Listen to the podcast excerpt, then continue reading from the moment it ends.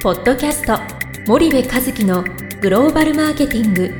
すべてはアジアで売るためには過去1000社以上の海外展開の支援を行ってきた森部和樹がグローバルマーケティングを分かりやすく解説します。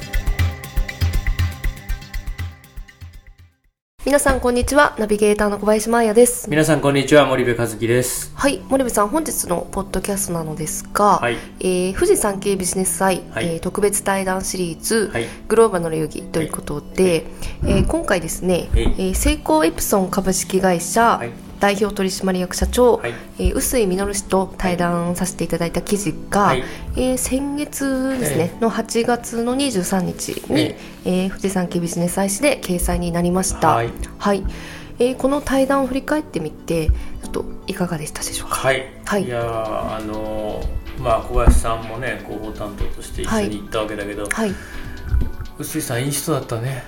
あのそうですね。エプソンって会社いい会社だよねやっぱりね、うんうんうんあのねすごくいいいい会社でまあ受付からいい会社だよねいい会社ってね。はい、受付からいい会社で、まあ、広報の担当の方も非常にやっぱりいい会社で見習うことが大変多々はい、あったわけだけども、はい。まああのイメージ通りの会社でしたね、あの僕の印象は。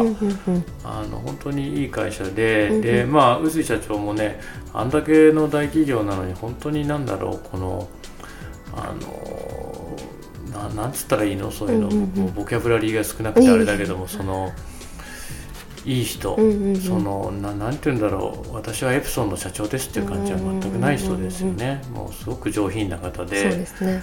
あのすごく優しい方でしたね。でいろんな、まあ、お話を、んうん。あの聞いたんですけどね、うんまあ長野県が本社なんですけど、うんうんまあ東京のあのオフィスにあの取材のうん新宿ですね。オフィスに伺って。で基本的にはその、えっと、2025年までに、まあ、向かうべき方向を示した長期ビジョンエプソン25っていうのがあって、うんうん。そのお話を僕はぜひ聞いてみたいと思ってたので、そのお話をまずあの聞かせていただいたというのが、あの中心、まあ、うんうんうん。一つの大きなはい。中心ですかね。はい。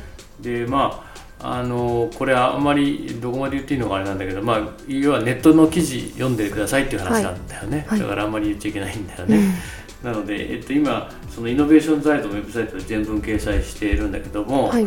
えっと、新聞も1ページでボーンと出たんでしょ？そうですね。それで、えっと、イノベーションズアイのウェブサイトでも全文掲載中で、まあ、そのエプソン25の話とねあとエプソンの DNA で少々性の技術っていうのがあってね、はい。この少々性っていうのは省エネの省に、はい。今度小さい大きい大小の小に、うんえっと、成功な技術の成功で、うんうんうん。まあ少々性の技術って、うんうん。まあ言ったらこれがエプソンの DNA なんだよね。もう字から見て分かる通り、うんうんうん。エプソンってのはこのこれが得意なわけだよね、はい。少々性の技術を持ってる。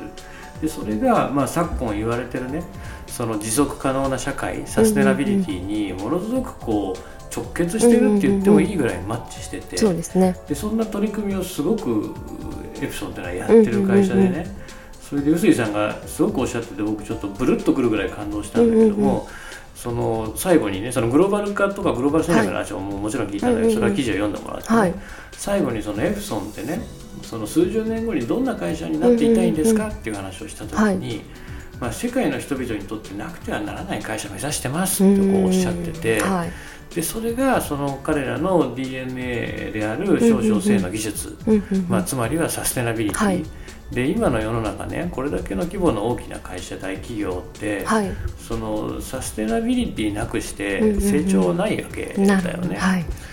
で SDGs にも真剣に取り組まれていて、うんうんうんあなんかこうすごいなやっぱりエプソンってっていうのはね、あの感じたそんな、うんうんあの訪問でしたうんうんね。うん。で、えっと、ペーパーラボそうですね。あれびっくりしたねそうですね。あの。完全社内でリサイクルペーパーみたいなうんうんうん。ことだもんね、そうですね。オフィスでのうん紙が再生できる。うんうんなんかねそんなのね生成機っていうからねビルぐらいでっかいものがなんかあんのかなと思ったら、本当あれなんだちっちゃな軽軽自動車ぐらいのもっとちっちゃいね。もっとちっちゃいと思います。もうお部屋の中にタンスよりちっちゃいもんね、タンスぐらいじゃないですかね。まあその本当にちっちゃい、うんうんうん。その軽軽自動車の半分ぐらい。半分ぐらい。うん、ぐらいの大きさのもので、うん。そこに使った紙を入れるとそこで全部紙をね再生紙に変え作り変えてくれるっていうね、あのあこんなまさに少々性の技術だなと思って、ね、そうですね。僕びっくりして、うんうんうん。あんなものを見せてもらったし、うんうん。本当にあのいい対談でしたね。そうですね、うん。なんで、えっと今もうすでにイノベーション財のサイトで公開されておりますので弊社のホームページから、はい。えっとリンクしてますので、はい。ぜひ皆さん見てみてください、はい。えーよろしくお願いします。よろしくお願いいたします。じゃあお時間やってまいりましたので本日はここまでにいたします。リスナーの皆様ありがとうございました。はいありがとうございました。本日のポッドキャストはいかがでしたか？番組では森部和樹へのご質問をお待ちしております皆様からのご質問は番組を通じ匿名でお答えさせていただきます podcast アットマーク spydergrp.com ポッドキャストアットマークスパイダー grp.com までたくさんのご質問をお待ちしております。それではまた次回お目にかかりましょう。ポッドキャスト森部和樹のグローバルマーケティング。この番組はスパイダーイニシアティブ株式会社の提供によりお送りいたしました。